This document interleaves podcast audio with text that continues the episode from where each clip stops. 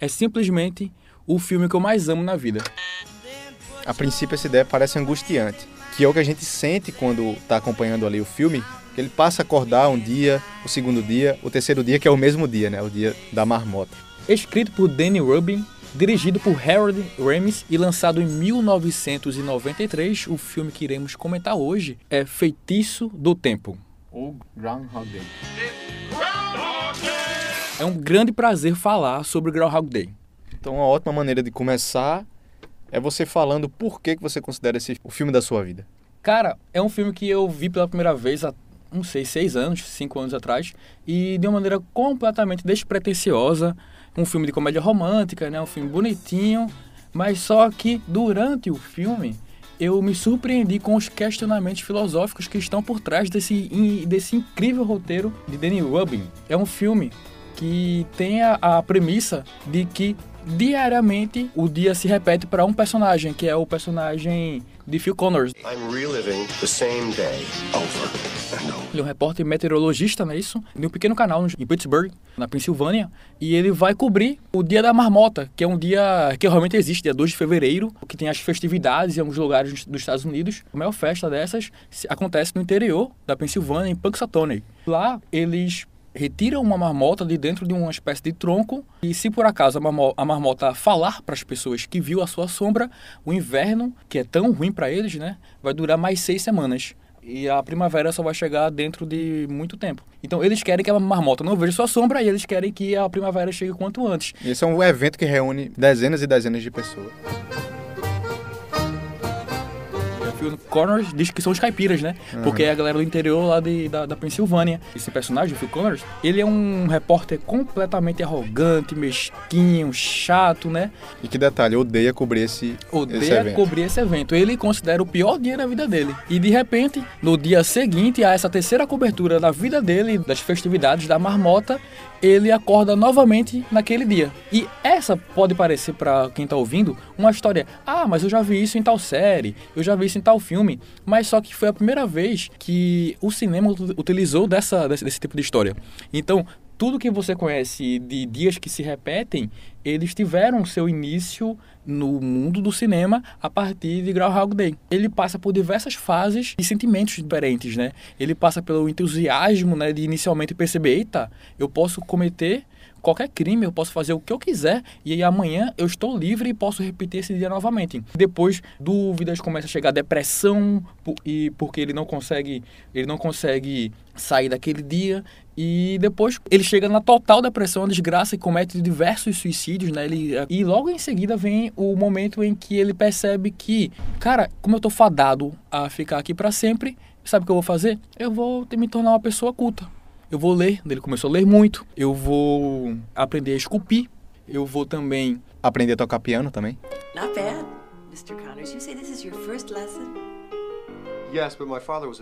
Como você aproveitaria a sua eternidade, Felipe? Acho que por se tratar de um fenômeno em que a pessoa está condenada a viver o mesmo dia todo dia, em algum momento você vai se deparar com o anarquismo ali. Você percebe que a liberdade, ela te oferece as possibilidades que são infinitas e é isso que acontece, ele começa a experimentar de tudo, né? E a princípio, quando ele percebe que tem essa liberdade infinita, ele rompe com as regras, com as leis e começa realmente a ser um infrator, a cometer crimes e se junta com uns amigos que ele conhece num bar e começa a sair por aí no carro fazendo bagunça, né? É um total desgoverno assim das ações.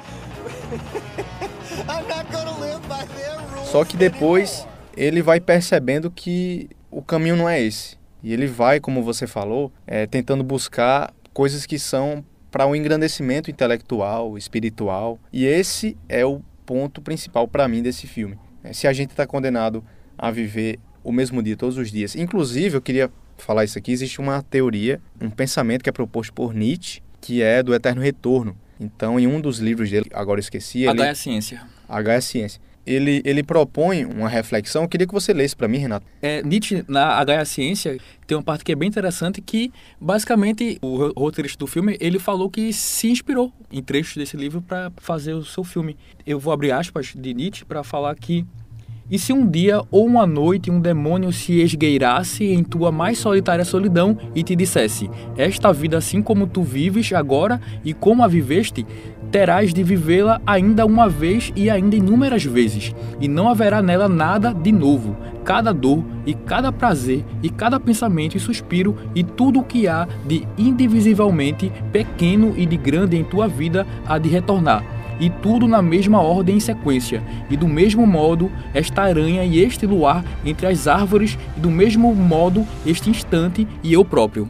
Essa reflexão, é, eu acho que culmina para um ponto em que, para mim, foi o principal, como eu estava falando, que é o de ser uma pessoa melhor. Phil, que é o repórter, quando ele percebe isso, ele começa realmente a buscar aprender coisas novas, a tentar melhorar o dia das outras pessoas. Como é o mesmo dia, ele vai percebendo no cotidiano quais são os problemas das outras pessoas e vai tentando remediar isso com algumas ações mínimas, né? E acaba melhorando o dia das pessoas e ficando mais feliz por isso. E para mim, essa é a grande lição do, de Feitiço do Tempo. É como você. É você imaginar que essa vida está sendo repetida pela, sei lá, milionésima vez. Será que eu, eu, eu preciso viver mesmo da, da, dessa forma? como eu estou vivendo, imaginando nessa reflexão de Nietzsche, né? Que é apenas uma experiência entre infinitas que já passaram e infinitas que vão vir. Será que não está na hora de mudar e ser uma pessoa melhor e fazer coisas que realmente sejam para meu engrandecimento próprio? É um questionamento, né? O que torna a vida digna de ser vivida? Claro que não há uma, não há uma certeza, né? Nem Nietzsche falou que tinha essa certeza, mas é, é para você olhar para dentro, né? Olhar para si próprio, fazer essa reflexão. Será que eu estou vivendo da maneira que deveria viver, sabe? E os dias, será que eles são sempre diferentes? Será que eu sempre tenho que agir da mesma maneira, sabe? Então eu acho que ele traz esse questionamento de uma maneira muito incrível e você acaba sempre esse filme querendo ser uma pessoa melhor. Você sempre o termina dizendo: "Nossa, eu posso sim ser uma pessoa melhor". É, tem um diálogo quando ele está num bar e conhece dois personagens que são secundários na narrativa. Dos locais, não é isso? Exatamente. Ele está desesperado e ele pergunta para um, para os dois, não é? O que vocês fariam se se vivessem o mesmo dia todo dia? E um deles fala: essa é a história da minha vida. É um tapa na cara da sociedade, né? Um que... tapa na cara de todos nós, né? Exatamente. Você você começa a pensar: pô, será que eu estou vivendo a vida que eu quero realmente? Uhum. Será que eu não estou fazendo, repetindo os, os, erros que eu cometi ontem antes de ontem? Será que não está na hora de mudar e, e, ser uma pessoa melhor? Isso de uma maneira micro, falando de uma maneira macro, o próprio Nietzsche falava que o mundo estava fadado a ficar se repetindo e se repetindo de uma maneira que vivemos guerras e viveremos guerras no futuro, vivemos epidemias e viveremos epidemias no futuro. Então, de maneira micro, de maneira macro, esse filme fala muito sobre nós e sobre todos, né? É uma coisa incrível. A parte para mim mais emocionante de todas é o momento em que ele, enfim, decide dar dinheiro para um morador de rua, né? Ele diariamente passa pelo morador e não liga para essa pessoa. E à noite ele encontra o morador deitado no chão, né? Meio que passando mal. Daí ele leva para o hospital e no hospital a enfermeira o informa que o morador morreu. Daí ele fica completamente emocionado e ele pergunta de quê? Daí ela fala: Ah, ele era velho. Logo em sequência, ele vai observar o morador e o filme, como tem essa tendência de ser um filme leve, apesar de falar algo muito complexo, não mostra o cara morto, ele tem um ângulo é, que deixa o morador é, retirado da cena. E a enfermeira diz para ele que, às vezes, as pessoas simplesmente morrem. Ele olha assim para a enfermeira e diz: Não, não hoje. E por que não hoje? Porque enquanto o Bill Murray, o Phil Connors, vive diariamente aquele dia, aquele morador de rua morre diariamente. E isso é muito pesado, né? A gente perceber que enquanto nós vivemos, diariamente pessoas morrem, né? E outra coisa que, que me deixou muito sensibilizado assistindo Feitiço do Tempo é a relação dele com a Rita. Ele se apaixona pela Rita, tenta de todas as formas convencê-la de que eles deveriam ficar juntos e tal. E ele começa a, a bolar estratégias até desonestas para tentar conquistá-la.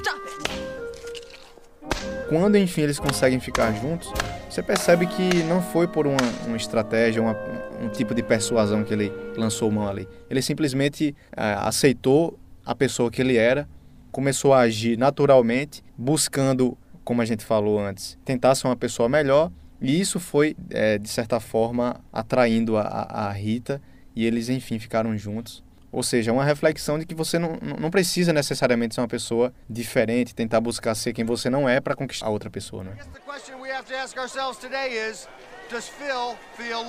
Mas o porquê que o feitiço acaba? Eu lembro que a gente conversou antes sobre, sobre o fim do feitiço e qual a explicação mais plausível para isso. E eu acho que foi você que me disse que ele, enfim, entende que a vida tem que ser vivida até o, o, último segundo, que é quando ele percebe que pode é, explorar todas as oportunidades de um dia. Ele começa não mais praguejar contra o dia da marmota. Ele começa a, a, a. Amar ao final do feitiço, ele simplesmente está encantado com aquele local e ele acaba o, o, filme querendo morar naquela cidade. O Harold Ramis, que é o diretor, ele não, não quis que as pessoas tivessem uma obviedade né, em relação aos motivos do porquê que começou e porquê que acabou, mas a gente traz as nossas reflexões do início e do fim. O personagem arrogante fez com que tivesse o início e o personagem virtuoso, sensacional, fez com que aquele feitiço se esgotasse. É como uma espécie de castigo, né? Ele vai cobrir aquele dia da marmota com desgosto, com desânimo, e a partir daí começa o feitiço, ele acordar no mesmo dia, mas quando enfim ele consegue se reconectar consigo mesmo e aproveitar o dia, carpe diem, ele consegue quebrar esse feitiço, que isso é uma interpretação nossa. O filme não deixa isso claro, né? A gente fica por aqui, né, Felipe? Eu acho que foi um bom bate-papo. Bom conversar com você, irmão. Até logo, pessoal.